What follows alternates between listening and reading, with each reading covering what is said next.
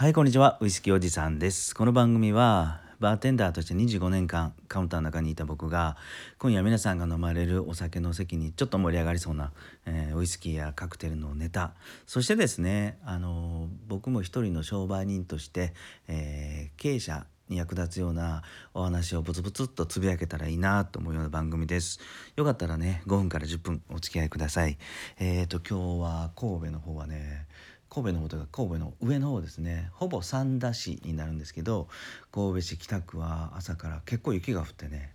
少し積もってましたで今でもちょっと溶け残ってるとこはあるんですけどもまあ道路はねあの普通に溶けてるんでそこまでスリップの心配はないのかなと思うんですけど、えー、運転には皆さん気をつけてください。ということでまだまだまだまだめちゃくちゃ寒い中今日はどんなお酒を飲もうかなと思うところで先日飲んだねウイスキーがめちゃくちゃ美味しかったんでその話をしてみたいなと思います。そして後半では、えー、僕は今現在年齢アラフィフでですね52歳です。あ53かな？53になるとこか。まあそんなところで、えー、5年前に一つ新しい事業を始めましたと。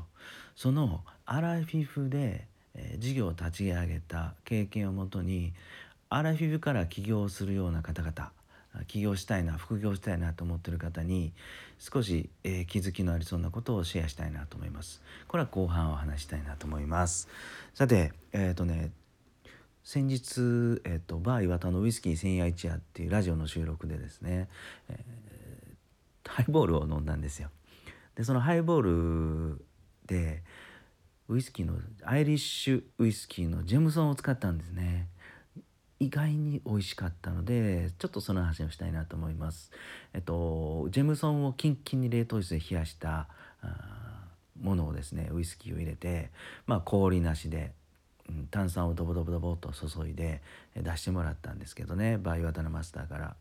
いやそれが何ともすっきりしてキンキンに冷えて喉越しすっきりっていう感じで美味しかったんでね。ちょそれを思い出しながら今日なんかねすっごい寒くてもう早めに仕事終わってあったかいサウナ温泉に行こうと思うんですけど温泉入ってきた後にね、えー、冷たい風を浴びながらもう体ポカポカと、うん、そんな体がほてってる時にねこのアイリッシュウイスキーのキンキンに冷えたハイボールを飲むといやめちゃくちゃ美味しいだろうなと思い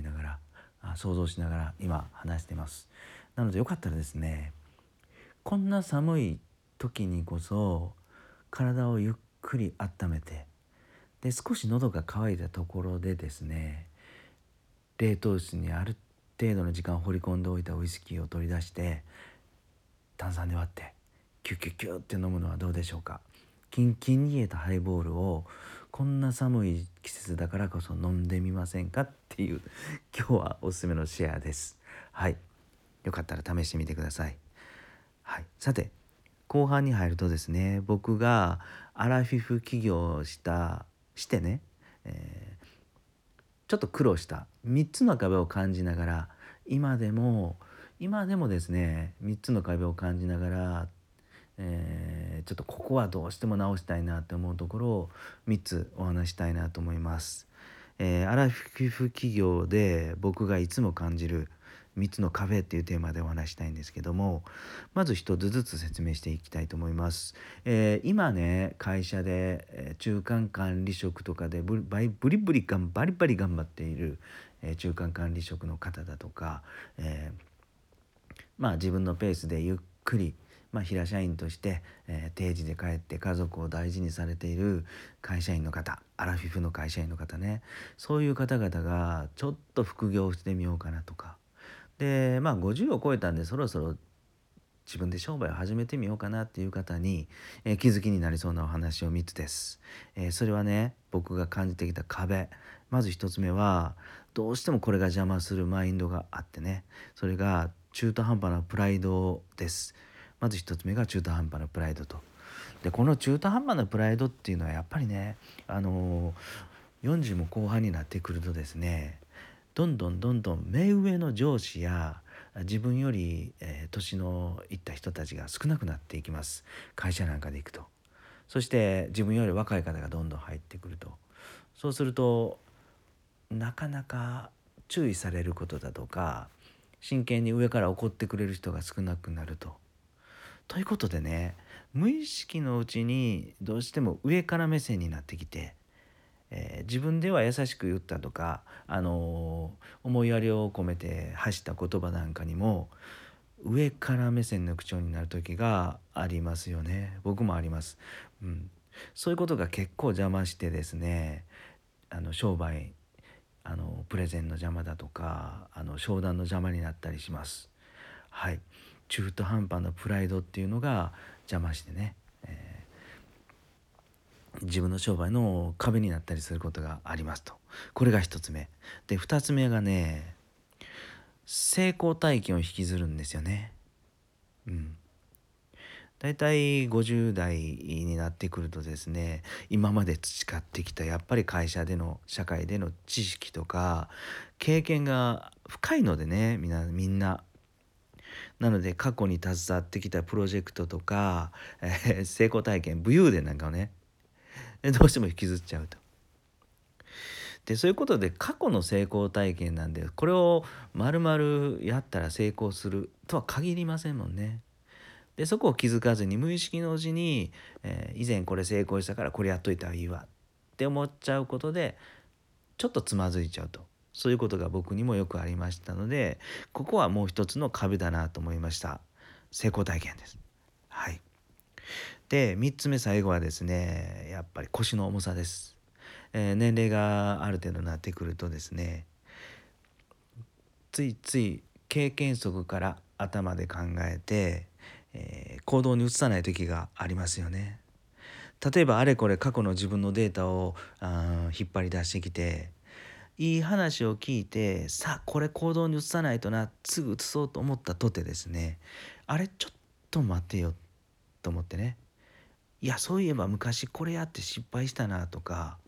えー、そういえばあのー、あのコメンテーターがこういうこと言ってたなちょっとこれやらん方がいいよなってなるとどんどんどんどんやらない雲がねあの頭の脳みその中にこう立ち込めてきてですね真っ暗になります。